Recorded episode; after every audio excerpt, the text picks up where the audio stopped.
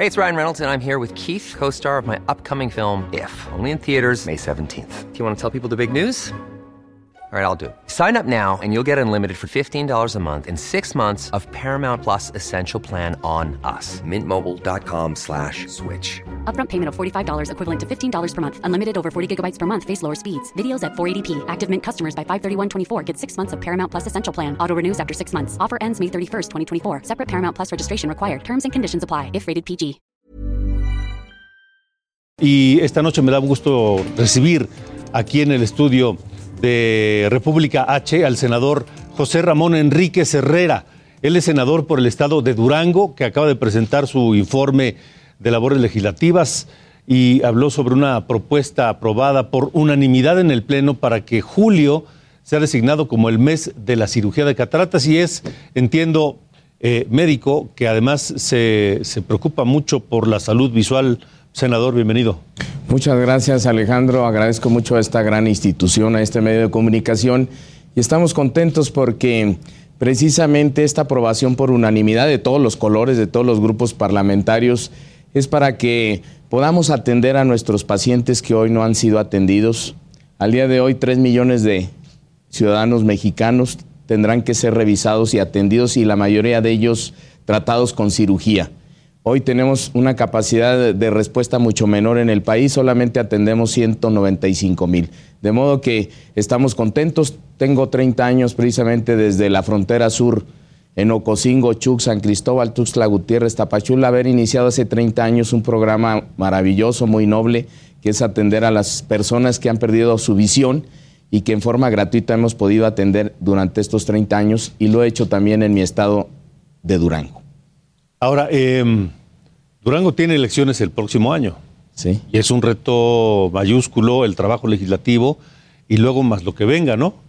Así es. Pues lo principal es que tenemos esta gran oportunidad precisamente en Durango, sobre todo de convocar a la unidad, que sean procesos democráticos, transparentes y que la ciudadanía y la gente decida siempre, que no le tengamos temor a que la gente quiera cambiar. Y la verdad es que necesitamos trabajar mucho, los números no nos dan en, Durango. Si revisamos el, número de empleos, si revisamos eh, los salarios, si revisamos el rezago que tenemos, no queremos seguir como estamos.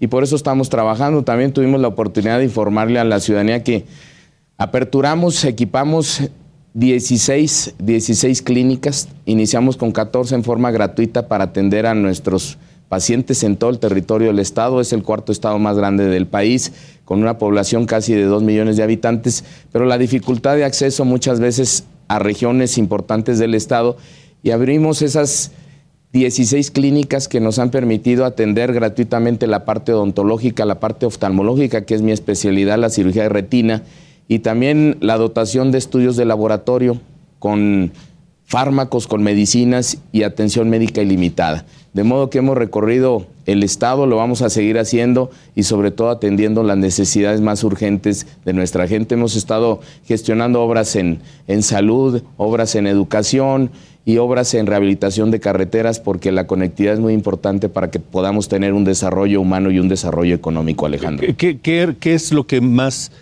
esperan o piden los duranguenses?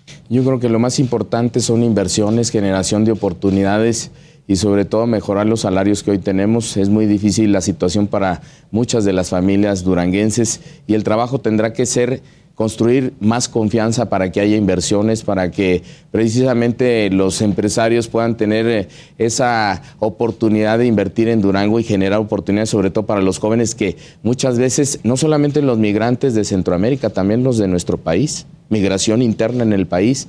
Muchos acuden a Guanajuato, a Querétaro, a Ciudad Juárez y no queremos que nuestros jóvenes sigan haciendo esa ruta, que se queden en Durango, que haya inversiones, política social, transparencia también y rendición de cuentas, seguridad, infraestructura productiva para generar precisamente la producción que es la madre de la riqueza. Ahora, em, creo que Durango nunca ha sido gobernado por la izquierda. No. Solo PAN y PRI.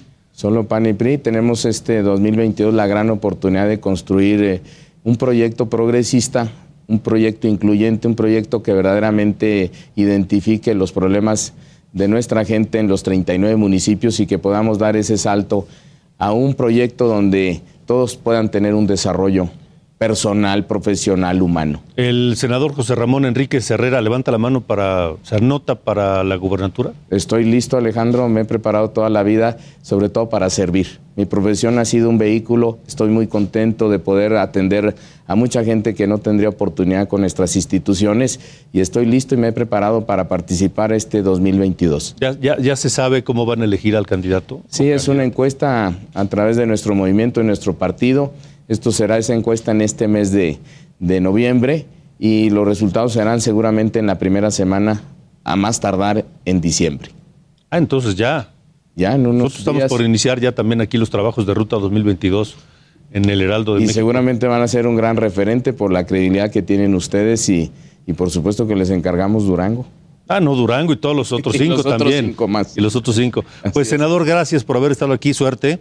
Yo les quiero comentar algo. Muchas veces voy a comunidades pequeñas y hace unas semanas me encontré a una señora Janet Rodríguez, de 38 años, diabética, nueve años ciega, que tuve la oportunidad de, de operar, de darle tratamiento en la retina, de ponerle un lente intraocular y con una cirugía de primer mundo podemos realmente rehabilitar a este tipo de personas y que se puedan incorporar incluso a la vida incluso a la vida económica, es un impacto a la familia, es un impacto a ella misma en su salud y estoy contento porque esto lo hacemos todas las semanas, independientemente del trabajo legislativo que presenté, que fueron 170 propuestas, 71 iniciativas,